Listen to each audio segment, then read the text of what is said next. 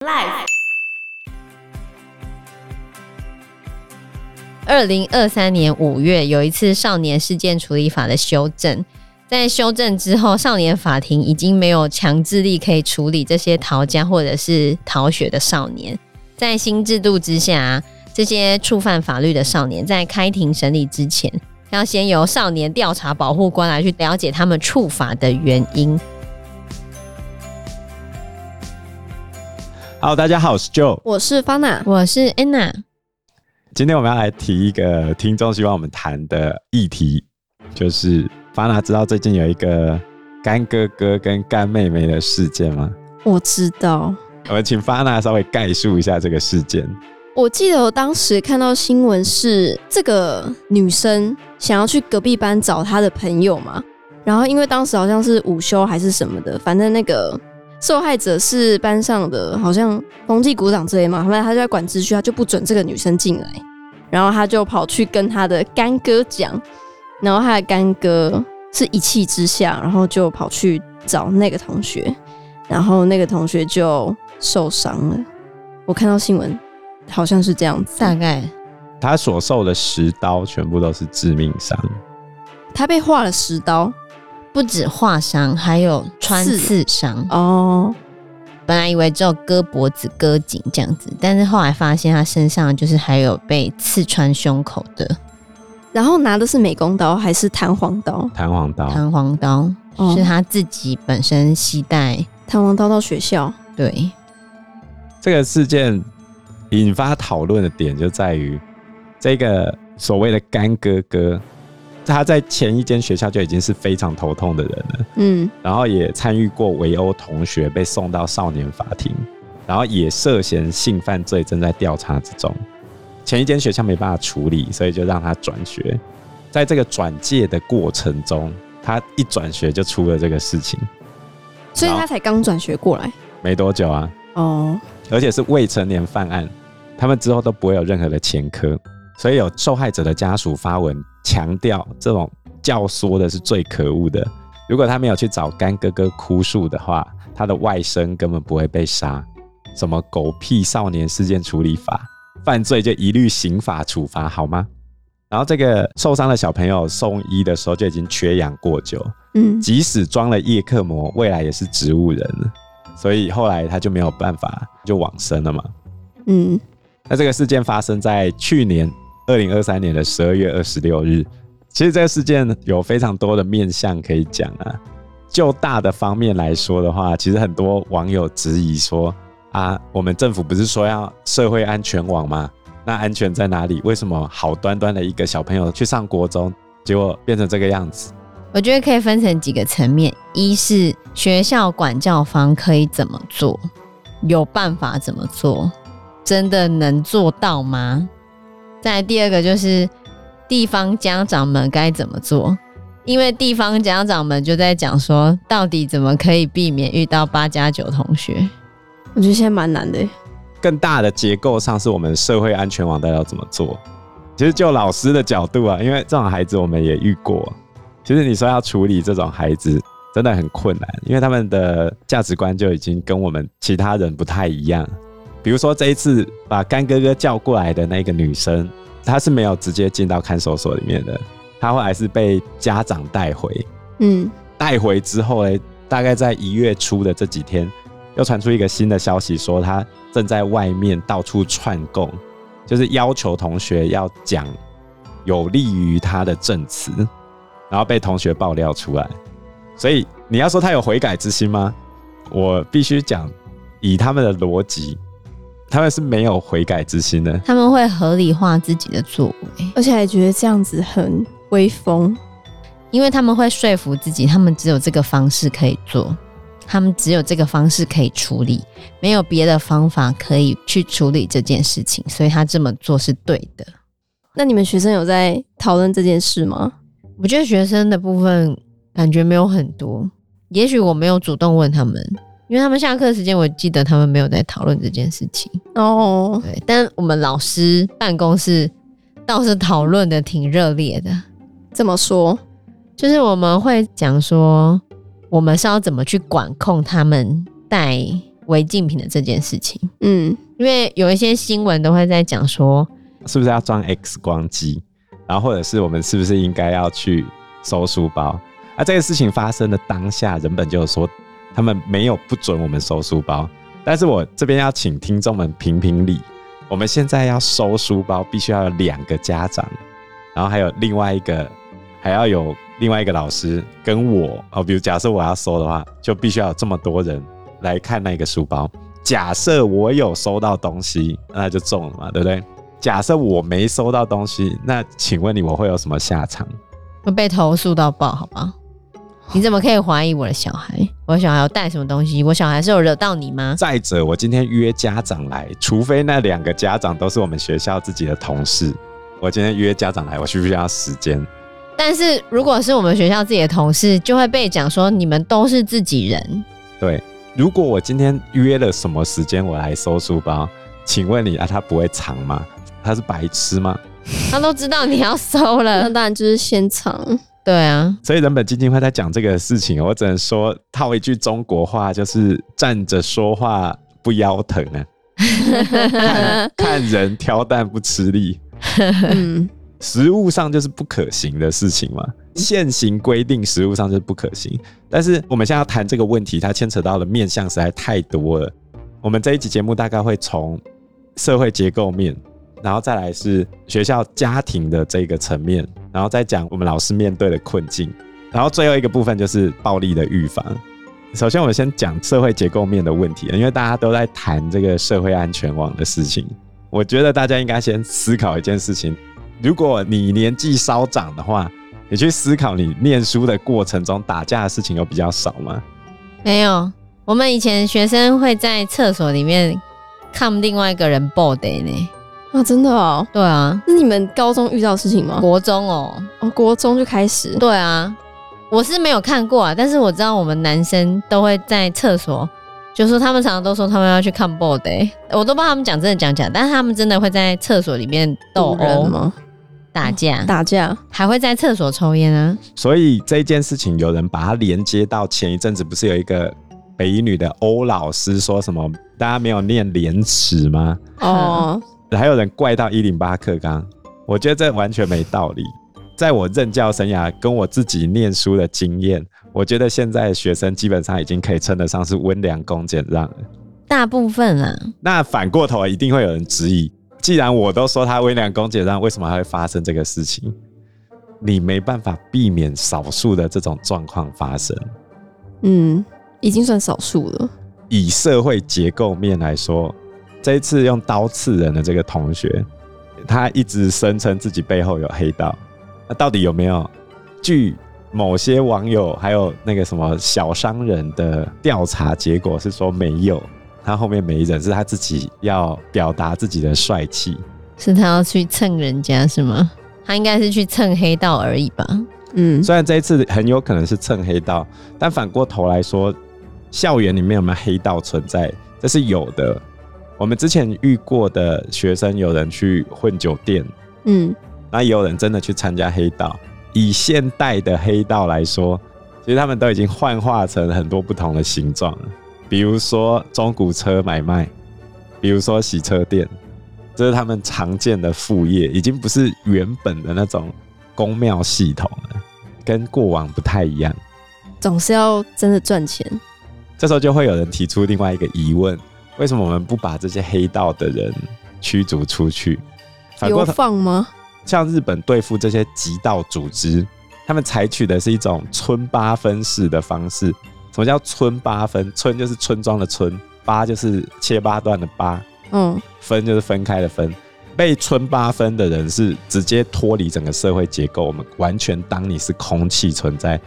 的那种集体霸凌的状态，对日本的黑道就是面临这样的局面，连金流都完全被斩断，哦，所以，哦，所以现在日本的黑道只有老人家才会去做。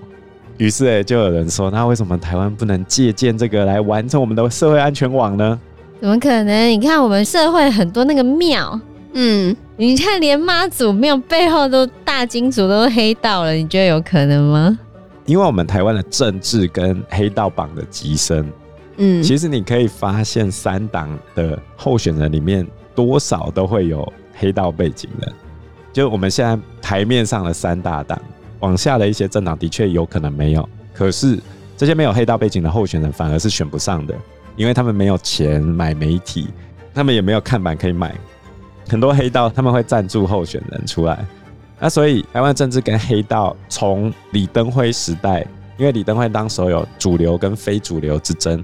当时候李登辉选择了跟台湾的地方派系结合，去让他能够掌握国民党内的权力，甚至在大选中获胜。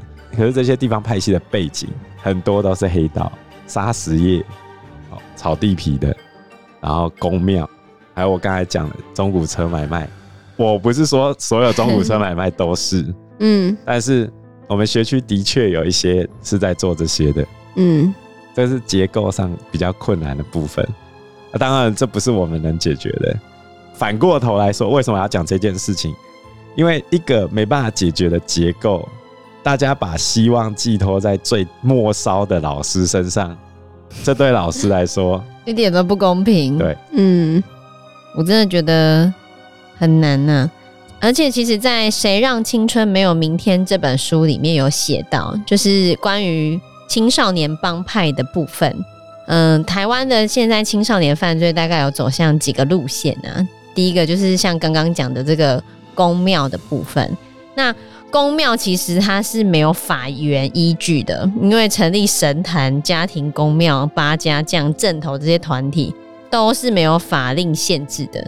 你想成立就成立，想解散就解散，它几乎可以等同于三不管地带。所以这种就是类帮派。就是那些青少年跟家庭和学校比较没有感情的，就会依附这些宫庙去生存，然后寻求同温层。他们可能就会觉得在宫庙里面才有家的感觉，所以出阵头的时候，他们就会一起出去跳阵头，然后或者需要人的时候，他们就一起出去站。那你就要看这些阵头到底背后在做些什么事情，有些时候可能会暴力讨债。那这些青少年人就变成暴力讨债的打手，而且他们未成年，就算被抓了，他们的刑罚也不会太重。好，这是第一种，就是在宫庙的部分。再第二种就是少年车手，然后现在诈骗非常的猖獗。那一样，你让青少年当车手的话，其实就没有罪没？对啊，让青少年当车手，他们顶多就被少年法庭训斥。所以，我们回到这个干哥哥、干妹妹的事件，警方知道干妹妹在串证之后，嗯，他们立刻就跟法院申请要把她暂时先收押，嗯，可是法院连续两次驳回这个要求。为什么？因为他青少年呢？我们切另外一个面向，从法律的这个面向来说，就我接触过的少年法庭的法官，他们都是站在比较教育的立场。大多数只要青少年装得够乖，他宁可选择骂一骂你就算了，没有真的要处罚，对吧？而且在二零二三年五月有一次少年事件处理法的修正，在修正之后，少年法庭已经没有强制力可以处理这些逃家或者是逃学的少年。在新制度之下，这些触法的少年，就是触犯法律的少年，在开庭审理之前。要先由少年调查保护官来去调查他的品格、身心状况、家庭行为动机，来了解他们触法的原因。但是呢，台湾的少年保护官数量很少，你猜猜看，我们全台才几名少年保护官？全台湾哦，有超过五百个吗？当然没有啊，啊，一百以内，呃，也没那么少，两百多，呃，不到两百。不到两百个，对，大概一百九十二个少年调查保护官。那你猜猜看，我们每年触法的少年有多少人？感觉有好几万吧，就超过一万哦，超过一万。对，那你觉得这一百多个少年调查保护官要怎么去调查这些人？他们平均一个人都要调查一百个左右，将近一百个人。嗯还要怎么好好的去调查？嗯，真的，对啊，所以人力实在是非常的不足啊。以结构来说的话，这些飞行少年，他们就处在社会的结构边缘嘛。其实你可以从这一次发生事情的那间学校附近的学区，你就可以知道，同一个区的飞行少年，他们大多会具有相同的背景，然后他们都会认为自己不被社会、学校、家庭或体制所接纳，所以他们从大哥、兄弟或学长那边会去传承彼此的生活方式、技能还有价值观。所以当我跟这些孩子们接触的时候，其实很很容易可以发现，我们彼此之间的价值观是完全不同的。当这些人在进去少年观护所进修的时候，他们的价值观就会彻底远离我们，而且他们会知道他们可以犯什么法，不会出事。对，那这样我要怎么去处理他？对啊，你看这些少年，他们举凡伤害、霸凌、斗殴、性侵、拍裸照等这些犯罪的行为，其实多半。少年法庭调查之后，法官裁定可能就是假日辅导训诫、保护管束，最严重就是感化教育。你觉得有很严重吗？所以重点就是他们并不是很在乎自己的行为造成别人的损失，或侵犯别人的自由，甚至去霸凌别人，那又怎样？我们用法律去剥夺他们的时间跟自由，他们有真正意识到自己造成别人的损失吗？你抓了我就两种结果嘛，一个是。我都已经赎罪，不然你要怎样？第二个是你造成我的麻烦，你为什么还要叫我去关？又没有怎样。好，我们暂时跳到最末端的老师。嗯，老师的薪水平均，我们抓一个平均薪水大概五万多。嗯，我们班上三十个学生，然后再除以二十个工作天，也就是五万除以六百，大概一天七八十块。一个小孩，政府只付给我七八十块去雇他一天。一整天哦，根本就不够。重点是你今天付这么多钱给我，我顶多就保证你小孩会呼吸这样子。我们现在就只能确保他有呼吸、有心跳，OK 了。所以这次问题大条在于，我们没办法保障一个小孩的呼吸、心跳啊。啊，对。但是我们没办法处理那个人呢。你给我七十块去处理那个人呢、欸？你要想哦，我今天尽可能去保障每个小孩的呼吸、心跳，嗯，但是你现在给我七十块去处理一个飞行少年，你觉得有可能吗？对，目前学校真的没有任何的手段可以去管控这个孩子。其实最不花钱的手段就是把管教权还给老师，但是我们目前的教改的趋向就是管教权要回到爸妈身上。